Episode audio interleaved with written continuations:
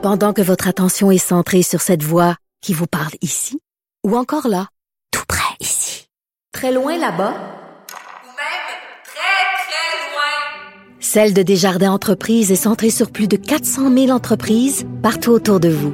Depuis plus de 120 ans, nos équipes dédiées accompagnent les entrepreneurs d'ici à chaque étape pour qu'ils puissent rester centrés sur ce qui compte, la croissance de leur entreprise.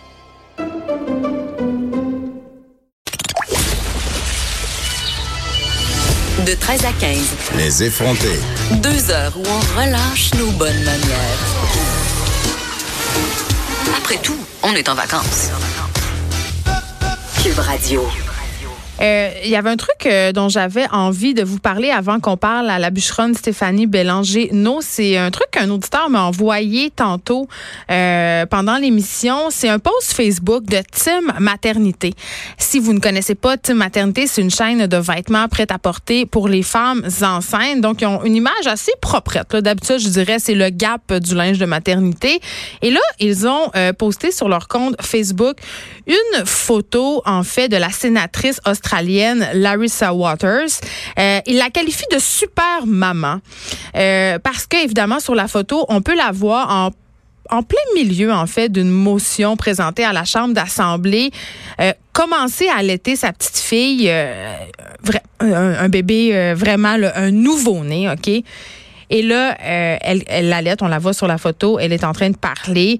Et tu maternité, il va de la phrase suivante. Euh, bon, évidemment, euh, la super maman, elle a commencé à allaiter sa petite fille, nous démontrant ainsi que les choses changent. Nous vous félicitons d'avoir donné l'exemple maman parce qu'évidemment, c'est la semaine mondiale de l'allaitement. C'est pour ça qu'ils ont fait ce poste-là quand j'ai vu ça à prime abord, euh, c'est sûr que d'un point de vue féministe, euh, femme, mère, euh, c'est une bonne chose qu'on puisse voir des images de femmes qui ont une carrière euh, faire un geste comme ça de maternité, euh, dans ce cas-là, l'allaitement.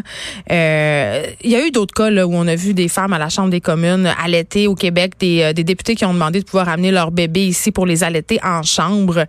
on le voit aussi dans le monde des affaires. On a vu certaines blogueuses de mode qui n'étaient pas des blogueuses maternité, qui ont fait des gestes comme ça.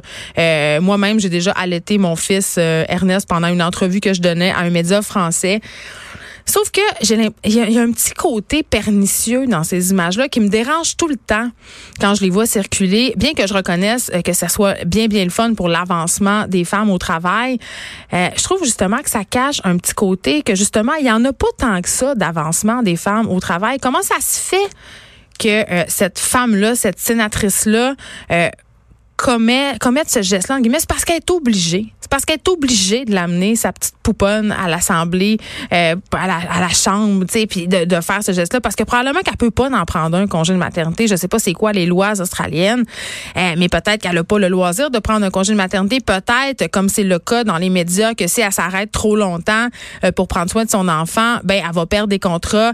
tu sais, ça cache quand même cette idée de super maman-là, cette idée de la super performance, de la pression qu'on se met les femmes pour faire tout en même temps.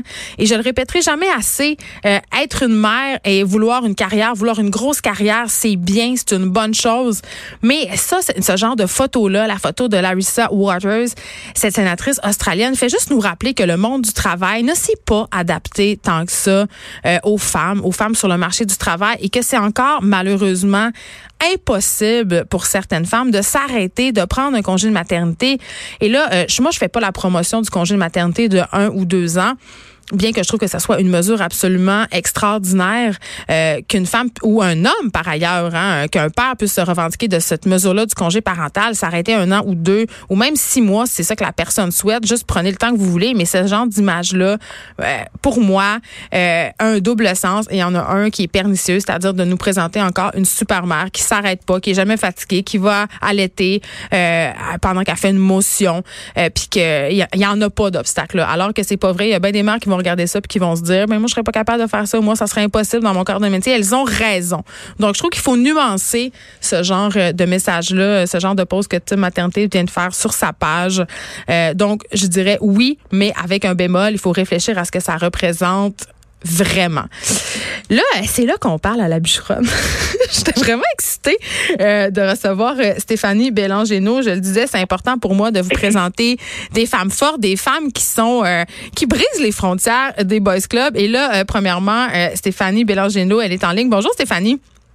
Bonjour. Écoute, je vais être super franche avec toi. Là. Je savais même pas que ça existait le bûcheronnage sportif. Explique-nous un peu c'est quoi, premièrement, là, parce que, que le bûcheronnage, ça, existe, je le sais. Là, je racontais en début d'émission que j'ai bûché du bois avec mon père et que ça m'a traumatisé. Mais d'en faire une discipline sportive? Oui, ben euh, vous n'êtes pas la seule à pas savoir que ça existe. C'est un sport qui est, qui est pas connu de beaucoup de monde, mais c'est un sport que ça fait quand même longtemps qu'il existe. Euh, dans le fond, ça, consiste à c'est un peu les mêmes épreuves que, que, les bûcherons feraient euh, dans le temps, mais dans le fond, c'est c'en est devenu un sport, puis c'est rendu euh, vraiment plus plus poussé. C'est des temps assez records. Dans le fond, c'est toutes des disciplines qu'on fait. c'est des courses à la montre, dans le fond. Donc, mais qu'est-ce que vous faites concrètement? le plus rapide? alors, il y a des épreuves à la hache qui simulent, par exemple, de, de faire tomber un arbre, de, bûcher un arbre euh, à la verticale ou à l'horizontale, qui est les deux pieds sur une bûche, puis tu, tu chopes entre tes deux pieds, dans le fond, pour couper un, tronc d'arbre en deux. Ensuite, il y a des épreuves euh, à la scie, euh, au d'or, à deux personnes ou à une personne. Il y a vraiment il y a beaucoup de disciplines, du siot, le lancer de la hache, c'est assez diversifié comme. OK, Stéphanie Bélangéno, OK, la siotte, c'est justement d'où te vient ton amour de la siotte, c'est quand tu as commencé à bûcher du bois? Euh, ben, j'ai commencé en fait, mais moi non plus, je savais pas que ça existait avant que j'aille à l'école à McGill.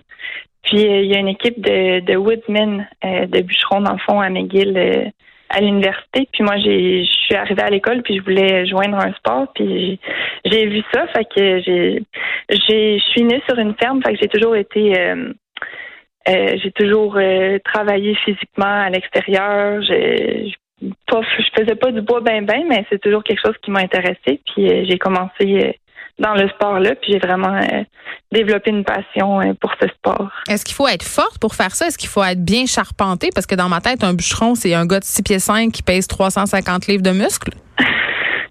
ouais, c'est ça qui est dans la tête à, tout le monde, mais c'est sûr qu'il faut être fort, mais euh, c'est aussi beaucoup euh, c'est du nerf puis c'est extrêmement technique comme sport. Fait que il faut pas nécessairement être euh, gros carré puis porter une chemise carottée gros bras parce que non. non, mais mais c'est sûr que c'est il faut être fort quand même parce que c'est c'est de l'endurance puis c'est quand même assez physique comme sport, mais c'est aussi très, très technique. Mais justement, à quoi ça ressemble tes entraînements? Comment on s'entraîne pour devenir la championne des championnes des bûcheronnes? Euh, ben, le meilleur entraînement, c'est vraiment de, de faire les épreuves, toutes les disciplines. Dans le fond, je m'entraîne en chopant du bois. Mais, mais où tu le trouves? Faut que tu le trouves, ce bois-là. -là, c'est parce que, mettons, tu vas pas te promener sur Mont-Royal puis tu vas bûcher des arbres. Là. Ça marche pas de même. Oh, ouais, non. je je m'entraîne euh, à la ferme chez moi. Euh, c'est sûr que ça, ben c'est c'est sûr que en ce moment c'est mieux que c'était avant là. mais euh, quand moi je suis rentrée les, les hommes sont contents de, de voir les, les femmes qui entrent dans le sport. C'est vraiment euh, de plus en plus populaire là. Il y a de plus en plus de femmes qui font ce sport là oui mettons ça pogne tu sur Tinder là une bûcheronne? Euh, bah je sais pas Là, tu viens de nous confier que t'es pas sur Tinder. Non, mais, mais quand même, on niaise, mais j'imagine que ça frappe l'imaginaire, puis peut-être que les gars, ils sont, ils trouvent ça un peu fascinant, puis qu'à ce sens-là, t'es moins euh, victime. Mais quand même, j'imagine, tu peux pas compétitionner avec les gars, il y a des catégories femmes, catégories hommes dans ton sport. Oui, exact. Il, y a des, puis, oui, il y a aussi euh, une épreuve qui s'appelle Jack and Jill, qui est dans le fond le godin d'or à deux. Mais c'est un gars et une fille, comme le dit euh, Jack and Jill. OK, c'est mix. c'est, sûr que ça aide les gars, dans le fond, quand ils ont ajouté cette, cette discipline-là, tous les gars veulent avoir euh, une partenaire fille pour fier avec eux. Fait que c'est sûr que ça encourage aussi les filles à rentrer dans le sport. Fait que ça. Euh, Puis là, Stéphanie Bélangelino, c'est quoi ton rêve? Jusqu'où tu veux te rendre dans le bûcheronnage? C'est quoi l'apogée d'une carrière de bûcheron? c'est sûr que ma carrière, être pas là. Euh, dans le fond, euh, ben, j'ai fait un, un championnat mondial euh, au Wisconsin, là, qui est surtout, ben, surtout nord-américain. Puis il y avait des compétiteurs de l'Australie, Nouvelle-Zélande euh, qui descendaient aussi. Mais tu peux-tu gagner de l'argent? C'est-tu payant? euh, oui, dépendamment de comment tu te places, mais ça peut euh, ça peut être quand même payant. C'est sûr que je veux pas faire euh, carrière de ça, mais euh, mais j'aime vraiment ça. Puis c'est il- éventuellement j'aimerais ça pouvoir euh, voyager en Australie parce qu'il y a un, un vraiment un très gros championnat là-bas aussi. Donc euh, c'est mon but pour euh, les Donc, ça prochaines sera, années. ça sera ta, ta prochaine, ta- ta- ton prochain défi. Là, ta prochaine compétition, ça t'amène où? Ma prochaine compétition? Mhm. Euh, la prochaine, ça va être dans l'État de New York. Ben, écoute. Moi, moi j'ai appris beaucoup de choses aujourd'hui. Donc, on pouvait faire des compétitions de bûcheronnage et qu'on avait une athlète euh, qui avait été couronnée meilleure bûcheronne au championnat canadien euh, de bûcheronnage le 27 juillet dernier. Merci Stéphanie Bélangéno d'avoir été avec nous. On a déboulonné, on a, en fait, on, a- on a facé dans les préjugés à grands coups de hache, je dirais ça. Merci beaucoup. On va te souhaiter bonne Ben, ça chance. fait plaisir. Oui. Merci beaucoup. C'est déjà tout pour nous aujourd'hui. On va se retrouver demain euh, de 1 à 3. Il y a Rosemée Témorin qui suit dans quelques instants. Bye tout le monde.